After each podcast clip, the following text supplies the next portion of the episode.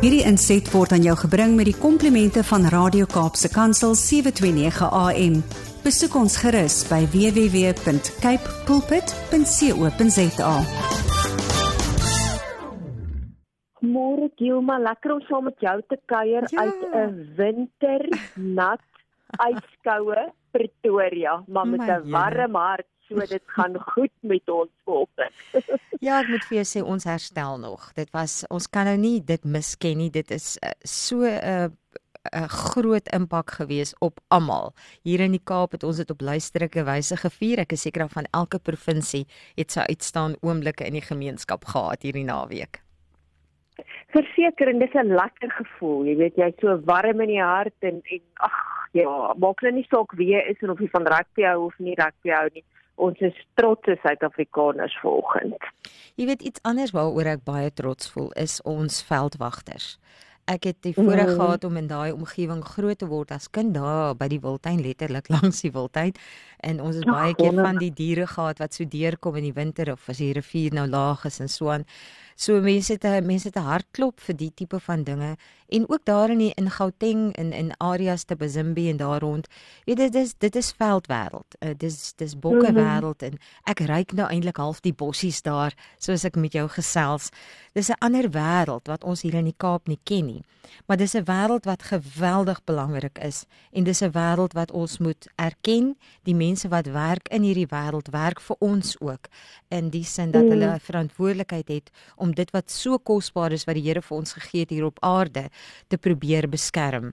En ek dink nie ons gee daardie mense die nodige erkenning en uh jy weet hulle betaal soms die hoogste prys ter wille van hulle van natuurbewaring omdat hulle ook daarin glo.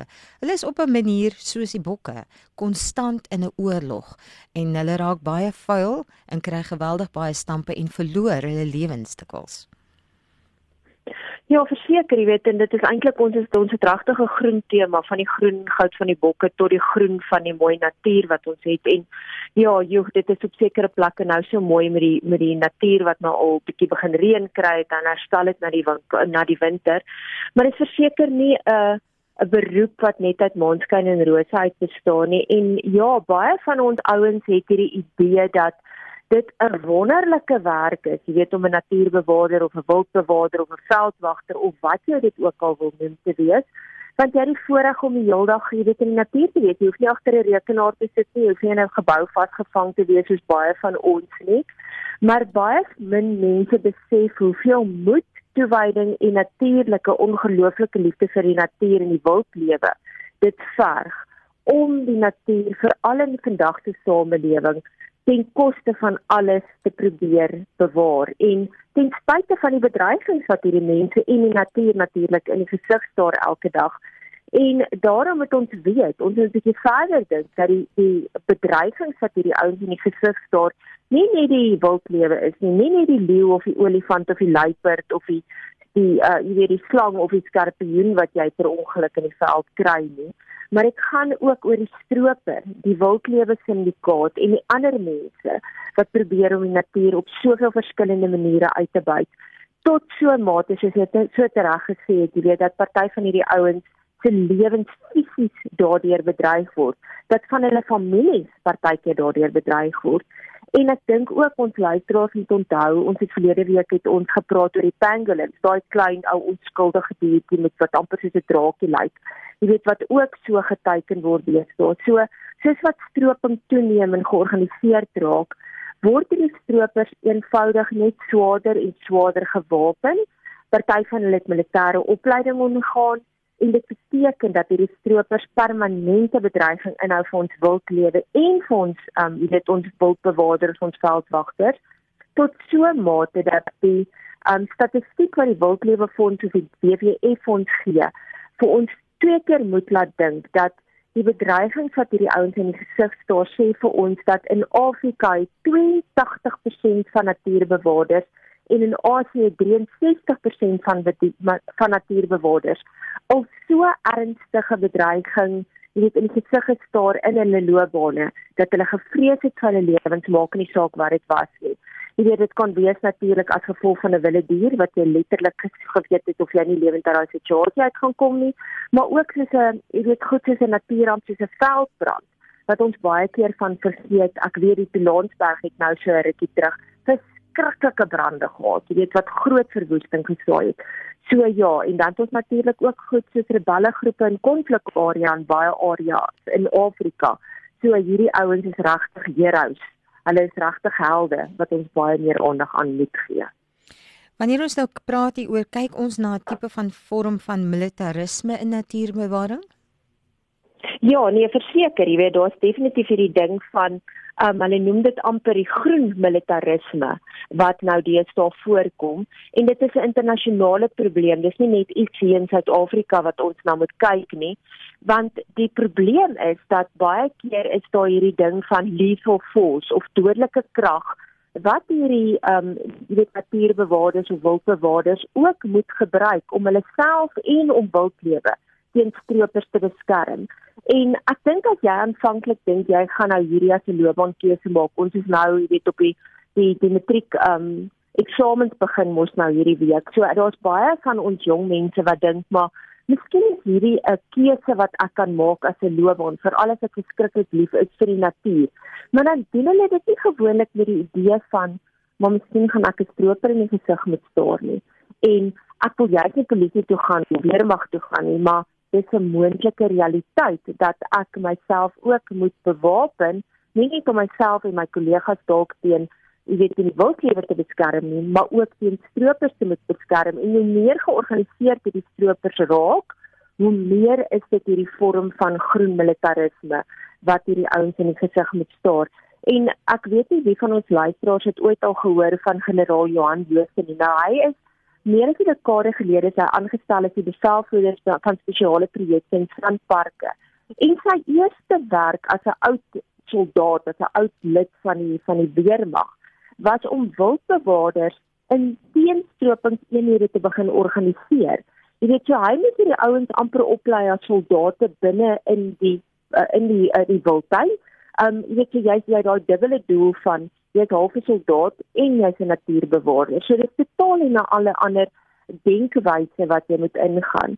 So dit is 'n situasie wat nie net in Suid-Afrika voorkom nie, maar in baie Afrika lande waar hulle gedwing word om die militêre rol te vervul.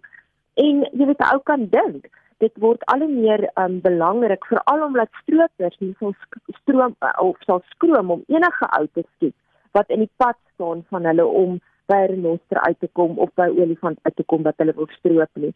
Maar nou moet jy ook onthou, dit is nie so maklik net so skiet die ou nie.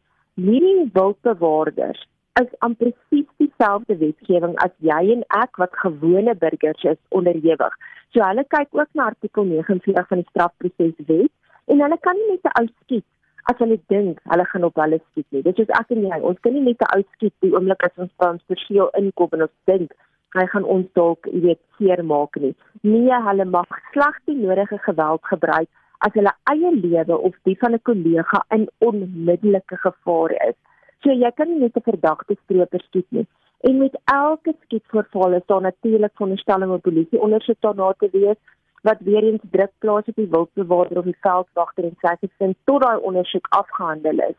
En uiteindelik het dit daartoe gelei byvoorbeeld wat ons ook in gedagte moet hou in die 2021-2022 finansiële jaar dat 105 150 natuurbewaarders of veldwagters wêreldwyd hulle lewens verloor het as gevolg van die werk wat hulle gedoen het waarvan die helfte in Afrika is.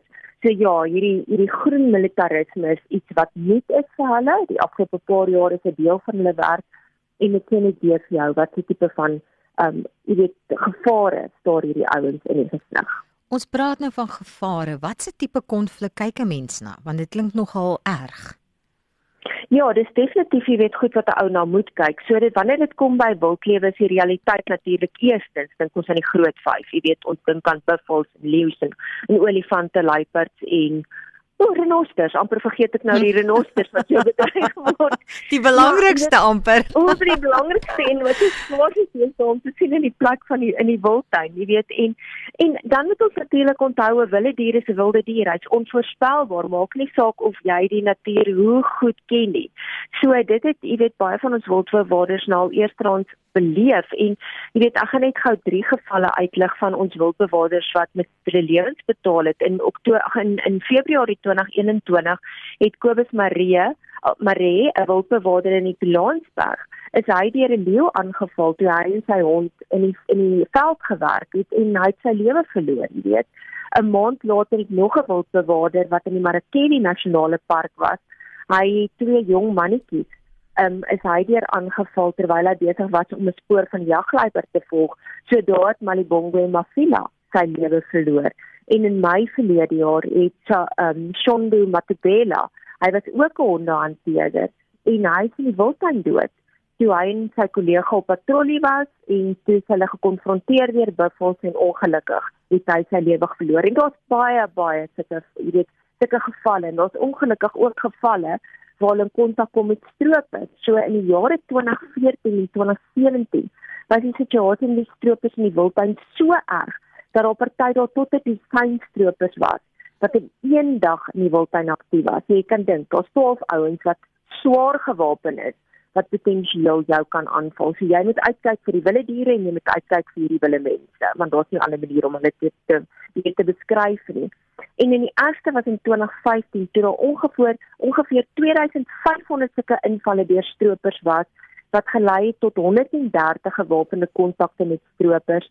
In 'n 5 jaar periode is daar uiteindelik tussen 100 en 200 stroopers in die wildtuin geskiet. Maar sewe weermaglede, polisielid en twee wildbewaarders is dood terwyl hulle aan diens was. Want ons weet ook, jy weet daar sekerre areas waar die waar die um, weermaglede en polisielede ook natuurlik aktief is om te help met stropings um teenstroopingsoperasies in die wildtuin veral en ook in ander parke in ons land. Maar nou ja, soos die ander kant van konflik is natuurlik ook, jy weet daai ding van die wildbewaarders woon tussen hierdie stroopers in gemeenskappe, jy weet hulle word elke dag word hulle ook op so 'n manier word hulle geteken. En dan is daar byvoorbeeld in 2016 hierdie um WWF 570 wildbewaarders in Afrika ondervra oor die gevare wat hulle in die gesig staar en 75% van hierdie ouens het aangedui dat hulle deur mense in hulle plaaslike gemeenskappe bedreig word as gevolg van die werk wat hulle doen. So hulle kry doodstrygemente, hulle gesinne se lewens is in gevaar. Baie van hulle, jy weet, weet dat die oomblik as daai stroper borgtog kry, dan gaan hulle teruggaan na die gemeenskappe toe en dan word hulle lewens net verder bedreig. En dit maak dit so moeilik vir hulle dat hulle gesinne en hulle eie lewens weet bedreig word in die gemeenskappe waar daar waar hulle bly elke dag. Jy weet hulle is byvoorbeeld vir 'n week in die wildtuin, maar dan gaan hulle terug huis toe. Jy weet dit en dit maak dit so gevaarlik vir die mense om die werk te doen wat hulle doen. Jy weet ons gesprekspunt bevestig nou net weer dat hierdie wildlewe misdaad en ook nou die stropingsprobleem baie meer kompleks is as net 'n bedreiging van die wilde lewe. Ehm um, ons kyk bietjie na die mense en die individue en die bedreiging, die verskillende bedreigings uh, wat wildbewaarders die gesig staar en die impak. Dit mens kan nie ongelaat word daardeur nie. Mm. Ja, verseker is daar klomp verskillende maniere wat hierdie ouens dan nou, jy weet, die probleme in die gesig staar en weer kom dit dan terug na daai ding toe van hierdie is nie 'n werk wat net uit monskan en rose uit bestaan, jy weet. In die eerste instansie moet ons dink aan die sielkundige en die fisiese druk wat wildbewaarders in die gesig staar, wat natuurlik 'n nadelige impak het op hulle welstand. Jy weet, baie van hierdie ouens se emosionele welstand gaan agteruit en jy weet dan natuurlik as jy emosionele welstand agteruit gaan dan het dit ook 'n impak op jou fisiese gesondheid. En jy kan nie dink of nee, daar kan ons onsself nie indink nie. As jy 'n groep swaar gewapende stroopers in die veld in die gesig staar, hoe moet jy nie vir jou eie lewe vrees op daai oomblik nie want dit is nie net so 'n kwessie van jy weet as ek nou nog gesê jy skiet net op hulle nie jy moet ook in dieselfde tyd moet jy dink aan daai bedreiging wat as jou inhou, maar jy weet ook nie in die agterkant is daar dalk 'n leeu of 'n weet 'n wille ander wille die wat jy ook na moet jy weet vooruitkyk nie. So dit is 'n absolute emosionele stres waardeur hierdie ouens gaan.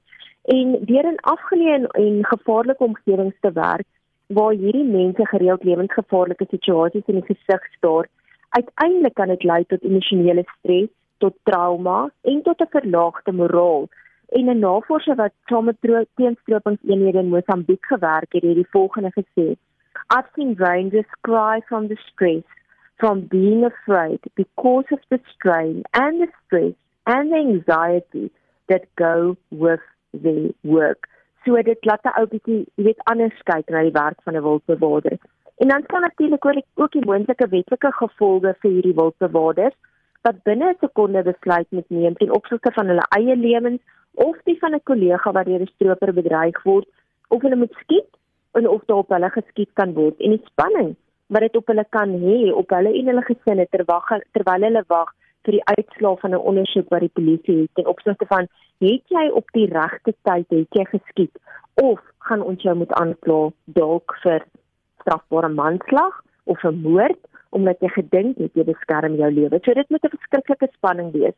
En dan moet ons ook onthou dat 'n wildbewaarder nie in wese opgelei is om 'n polisieman of 'n te wees nie. Hy's opgelei om die natuur te bewaar. Jy weet hy's opgelei om na die skepping om te sien. Maar nou as gevolg van die dreigemente wat ons wildlewe in die gesig staar, nou word daar van hulle verwag om hierdie dubbele funksie te voltooi van of of te ewe vervul van jy moet 'n natuurbewaarder wees, jy moet 'n soldaat wees, jy moet 'n polisieman wees en binne al hierdie goeders moet jy binne sekonde of 2 sekondes 'n besluit kan neem.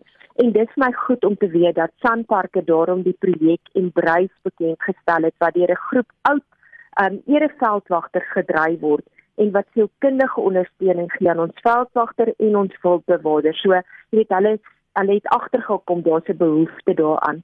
So ek dink baie van ons na vandag se gesprek sal bietjie met ander oë kyk na die wildbewaarders en veldwagters as gevolg van die uitdagings wat hulle te neem in die gesig staar.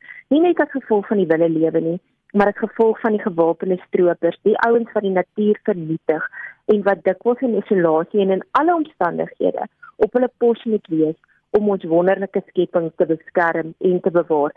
So ek wil graag net afsluit om ook vir ons luisteraars 'n nommer te gee. Dit is hulle weet van enige wildlewe misdaad kan hulle sluitjie daaroor blaas en dit is by die nommer 0800 00221 of by die baklike webwerf adres van behonest.co.za of jy kan 'n e-pos stuur na sandparks@behonest.co.za. So daai nommer is net weer eens 0800 00221. 0221. So 0800 00221 of dan behonest.co.za. Ek is baie dankbaar dat ons dit deurgee want ons het 'n verantwoordelikheid om werklik goeie uh, uh, stewards ek sukkel nou om die Afrikaanse woord te kry um bewaarders te wees van die natuur. Dis ons verantwoordelikheid as kinders van die Here. So kom 08 um, 0800 000 221 of dan be honest. En uh baie baie dankie Annelies. Is altyd lekker om met jou gesels belangrike aspekte en uh dat ons vir mekaar al hierdie in, inligting deurgee en 'n uh, heerlike dag vir julle. Mense kan julle natuurlik ook kontak uh vir verdere ja, navrae ja, of inligting. Verseker, jy weet die maklikste is natuurlik gaan ons webwerf toe www.servamus.co.za of volg ons op sosiale media. Jy weet jy kan ons kry op Facebook, op Twitter, op Instagram en op nou kan ek nie onthou nie LinkedIn of gelukkig my brein gespreek vanoggend op LinkedIn so ja op jou groot sosiale platforms ja. of van die maklikste gaan na ons webwerf toe en dan gaan jy al die skakels kry www.performance.co.za en jy kan ook daar inteken op die tydskrif. Baie dankie, altyd lekker om saam met jou te kuier. Mooi bly. Totsiens. Dankie. Dankie dieselfde. Tata. Hierdie inset was aan jou gebring met die komplimente van Radio Kaapse Kansel 729 AM. Besoek ons gerus by www.cape pulpit.co.za.